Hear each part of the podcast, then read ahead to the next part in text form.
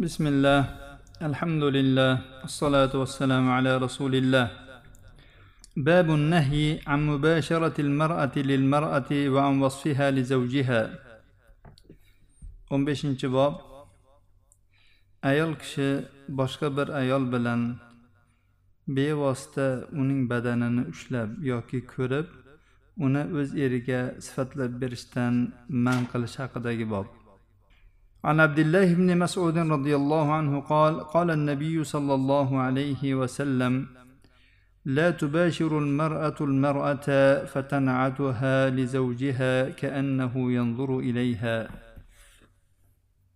عبد الله بن مسعود رضي الله عنه روايت قلنا النبي صلى الله عليه وسلم أجدلر كي أيال كشي باشكبر أيال بلن uning bevosita badanini ushlamasin.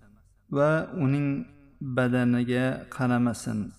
So'ngra o'z eriga eri u ayolga qarab turgandek qilib sifatlab bermasin. Ya'ni bir ayol boshqa bir ayolning masalan badanini ushlab uning muloyimligini bilsa yoki uning badaniga ko'zi tushib ya'ni erkaklar ko'zi tushmaydigan joylariga ko'zi tushib uning oppoqligiyu boshqalarini ko'rgandan keyin uni eriga borib olib voy falonchon u ekan bu ekan deb xuddi eri uni ko'rib turgandek qilib sifatlab bermasin. Ko'rib turgandek degani juda bir haligi sifatlashda mubolag'a qilib aytib yurmasin. Bu degani mubolag'asiz bo'lsa bo'laveradi degani emas o'zi umuman aytishdan qaytarilyapti bu yerda. Ko'p o'rinlar va munosabatlar bo'ladiki ayollar erkaklardan uzoq bo'lgan holatlarida o'zaro yig'inlarda bo'lishadi jamlanishadi. To'y bo'lsin boshqa biron bir ziyoratlar masalan qo'shni qo'shnikiga chiqishi bo'lsin yoki bir kasalni ko'rgani borish bo'lsin yoki shunga o'xshash bir yig'inlarda ayollar jamlanishib qolishadi. Bu kabi munosabatlarga chiqishga avvalgi darslarimizda aytib o'tdik shariat ruxsat bergan. Chunki muslimalarning ham boshqa bir muslimalarda haqlari bor. Bu haqlarni o'tash kerak. Endi ayollar endi bizni ko'rayotgan erkaklar yo'q deb o'zlari yolg'iz bo'lgan holatlarida ancha erkin bo'lib qolishadi va ko'p narsadan beparvo bo'lib juda avratlarini ochishmasa ham undan ko'ra mundoqroq holatlarda bir birlariga ko'rinishaveradi. Ya'ni ularni to'y munosabatlarida shunga o'xshagan xursandchilik munosabatlarida albatta har bir ayol iloji boricha eng chiroyli kiyimini kiyadi. Eng ya'ni qimmatbaho taqinchoqlarini taqadi. Iloji boricha ya'ni bor topganini kiyib surtib boshqa qilib o'zini iloji boricha o'ziga oro beradi. O'zini dugonalarni oldida boshqalarni oldida chiroyli ko'rsatishga harakat qiladi. Bu ayol kishini tabiatdagi narsa. Ana endi ular jamlanishgandan keyin to'yda voy falonchixonni unisi chiroyli ekan pistonchixonni bunisi chiroyli ekan deb bir birlaridan nima qilishadi? Havaslari kelib bir birlarini gapirishadi. Ha u haqda gapirilgan ayollar o'zlaridan ketishadi xursand bo'lishadi. Iloji boricha yana ham o'zlarini bir go'zalroq ko'rsatishga harakat qilishadi.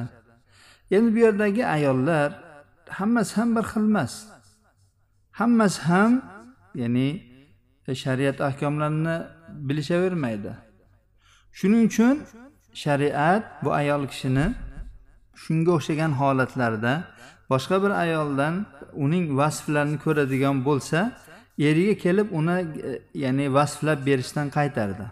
Odatda ayollarning odati yana shundayki shu bir narsani ko'radigan bo'lsa voy falonchonda uni ko'rdim buni ko'rdim u ekan bu ekan deb aytishadi. Bu ayollarni ya'ni xabar tarqatishga bir qiziqishlari tabiatlaridandir. Demak ayol kishi boshqa bir ayolda masalan hozir biz to'y munosabatlaridagi masalan uning bir tashqi nimalarini aytdik. Goh ayollar e, ochiqroq kiyinib kelishi mumkin uni o'sha ochiqroq ba'zi bir joylarini ko'rishi mumkin. Gohida bu ayolda o'zida o'sha narsa bo'lmaydida oh menda ham shunday bo'lsa edi deb turib uni ya'ni aytib berishi mumkin. Voy falonchini falon joyi unday ekan piston joyi bunday ekan sochi uzun ekan sochi muloyim ekan soch sariq ekan qizil ekan al muhim yoki shunga o'xshagan e, ya'ni vasflar. Al muhim ayol kishiga taalluqli bo'lgan vasflar.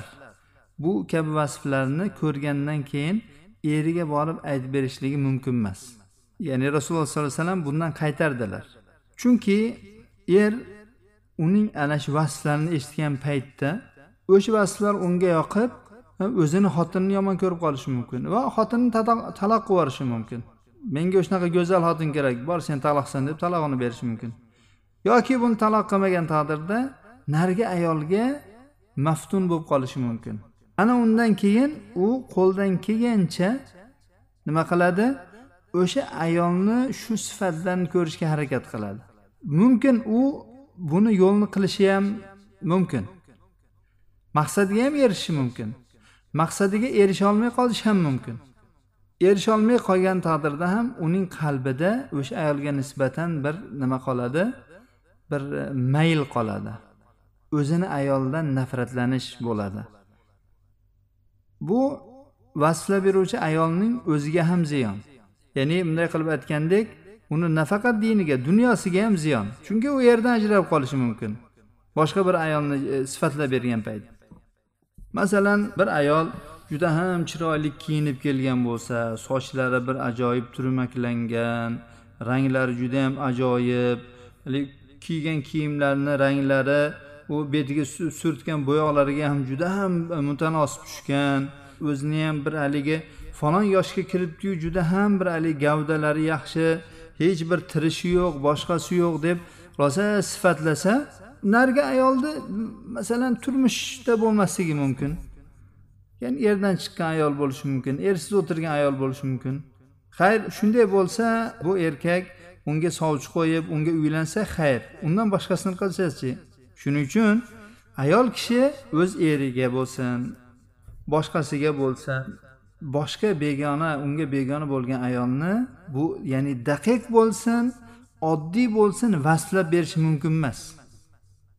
Jamiyatda mana shuning orqasidan qancha oilalarning ham buzilib ketishligi bo'lgan. Shuning uchun ayollar bu narsada juda ham ehtiyot bo'lishlari kerak. Ayol kishi boshqa bir ayolning masalan ehtiyoji tufayli masalan deylik u ayol kasal bo'lib qolgan. Uni bir masalan bir massaj qilib qo'yay dedi. Uqalab qo'yay sizni dedi. U masalan uqalab qo'ydi. Uqalaganda uni badanini ushladi. Badanni ushlaganda uning badanini masalan yumshoqligi boshqaligi uni juda ham ajablantirdi. Keyin lekin u boribdi eriga men falonchini shunday haligi betob bo'lib qolgan ekan uqalagandim bay bay uning badallarini momoqligi va hokazo desa bu e, uni eri uchun nima? Fitna. Yoki bir dori surtib qo'yish kerak bo'lishi mumkin. Masalan yelkasiga bo'lsin orqa joylariga biror bir o'rinlariga dori surtib qo'yish lozim bo'lib qolsa albatta ayol kishining ayol kishiga nisbatan avrati erkaklarnikiga o'xshaydi. Ya'ni belidan yuqorisi kindigidan yuqorisini ko'rsa bo'laveradi. Old tomoni bo'lsin orqasi bo'lsin. Masalan uning badanini ochib dorini e, surtayotganda uning terisidan ajablanish mumkin. Moshaalloh siz oppoq ekansiz. Bironta dog'ingiz yo'q ekan va hokazo deyishi mumkin. Va bu narsalarni eriga borib aytishi mumkin. Bu narsalarni aytishdan ayol kishi qaytarilgan. Demak bu yerda e, faqat ibrat bir ayolni boshqasini sifatlashida emas. Boshqa ayollar ham ya'ni ayollar jamlangan paytda iloji boricha mastur kiyinishlari lozim bo'ladi. Shu e, nozik joylarini ko'rsatmasdan masalan badallarning hajmlarini vasflab turadigan tor kiyimlarni kiymasdan yupqa kiyimlarni kiymasdan jamlanishlari lozim bo'ladi. Chunki ular ha biz o'zimiz o'rtoqlarimizu yaqinlarimiz qo'shnimizu deb turib masalan erni oldida yuradigan kiyimlarda ularga ko'rinadigan bo'lsa u ayol ya'ni narigi ayol johilligidan buni masalan chiqib olib eriga vasflab beradigan bo'lsa ayni mushkula hosil bo'ladi. Shuning uchun o'zingizga ehtiyot bo'ling qo'shningizni o'g'ri tutmang. Har bir ayol o'ziga ehtiyot bo'lishi kerak. Bo'lib ham bugungi hozirgi zamonda avvalda bu rasululloh sollallohu alayhi vasallam eriga xuddi ko'rib turgandek qilib vasflab bermasin dedilar. Bugungi kunda ya'ni butun ya'ni insonlarga yetgan bir balo dard shuki nima narsadan ajablansa shundoq telefonni ochadida endi kamera ko'tarib yurish yo'q hozir. Shunda telefonni ochib kamerada shirqida oladi haligini rasmga. O'rnida rasmga oladi. Bu mahram edi nomahram edi begona edi ayol kishi edi erkak kishi edi. Buni birov ko'rishi mumkin mumkin emas aytadiki bu meni o'zim telefonim deydi. O'zing o'zing telefoning o'zing telefoningni ering ko'rmaydimi? Akang ko'rmaydimi? O'g'ling ko'rmaydimi? Ko'rishi mumkin u. doim sen bu buni e, qo'liga olib yoki boshini yostig'ini tagiga qo'yib uxlamaydiyu bu. Erkaklarni qo'liga tushishi mumkin tushmagan taqdirda bir kun buzilishi mumkin. Buzilgandan keyin ustaga boradi. Usta uni inekin ochib uni ichidagi butun rasmlar chiqarib olishi mumkin.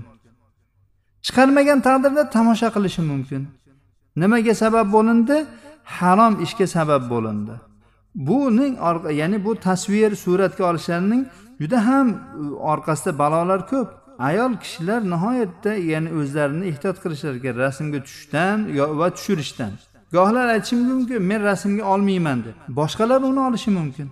Bildirmasdan olib qo'yishi mumkin. U mashg'ul turganda shunday rasmga olib qo'yishi mumkin. Keyin olib borib eriga ko'rsatish mumkin. Mana qarang falonchi xonni deb. Bu tommatul kubro bo'ladi undan keyin. Ushbu hadisimizdan olinadigan foydalar. Birinchi foyda ayol kishi boshqa ayollarning oldida yuz va kaftlaridan boshqa joylarini ochmasligi lozim. Yoki odatda ya'ni e, shu ayollar bilan o'tirilgan paytda ya'ni ochilishi mumkin bo'lgan masalan bilaklarini ochishlari mumkin undan boshqa joylarni ochmasliklari lozim. Ikkinchi foyda ayollar erlaridan boshqalarga ziynatlarini ko'p ko'rsatmasliklari kerak. Xususan begona erkaklarga vasflab berishi mumkin bo'lgan ayollarning oldida. Ya'ni xayr ziynatlansin yasansin lekin eriga qilganchalik qilib boshqalarni oldida yasanmasin. Afsus aksar ayollar erlarining oldida ro'dapo mehmonga tekkanda malikati jamol go'zallik malikasi yoki e, shunga o'xshagan kelinchakdek bo'lib yasanib oladi. Uchinchi foyda erkaklarni ayollarga qarashdan man qilish. Bu bilvosita bo'lsin bevosita bo'lsin. Masalan uning ayol kishini suratiga qarash yoki uni e, sifatlab berayotgan paytda sifatga quloq tutish. Agar biron erkakka ayoli boshqa bir ayolni sifatlab berayotgan bo'lsa uni tezda og'zini yopish kerak. To'rtinchi foyda aksar holatda ayollar erlarning oldida boshqa ayollarning ya'ni aytishligi mumkin bo'lmagan ularning xabarlarini gapirib o'tirishadi. Shunday qilishadigan bo'lsa erkaklar ularni qaytarish kerak bo'ladi va ularniga va'z qilib ya'ni pand nasihat qilib alloh taologa itoat qilishlikka buyurishlari kerak bo'ladi. Yana bir foyda ikki ayol bir birlarining badani bevosita bir birlariga tegadigan darajada bir yopinchiq ostlarida bo'lishlari mumkin emas. Bu ya'ni libossiz holatda emas ya'ni umuman ya'ni bir birlariga shu tegadigan darajada. Oltinchi foyda bu hadisdan yana olinadigan daqiq ya'ni nozik bir foyda. Ayol kishi yuzini o'rashi lozim ekan. Agar ayol kishi yuzini ochaveradigan bo'lganda erkak kishi uni masalan ayolining vasfiga muhtoj bo'lmasdan o'zi ko'rib olishi mumkin edi u ayolni. Chunki jamolni to'qson foiz yuzda. Qolgani badanda bo'lsa ham boshqa joylarda. To'qson foiz jamol yuzda. Yettinchi foyda begona erkaklar o'zlariga begona bo'lgan ayollarga biron bir shar'iy hojatsiz qarashlari mumkin emas. Bunday qilishlari munkar ish hisoblanadi. Sakkizinchi foyda sifatlab berish xuddi ko'rishning o'rniga o'tadi. Ya'ni sifatlab berganda xuddi ko'rgandek bo'ladi.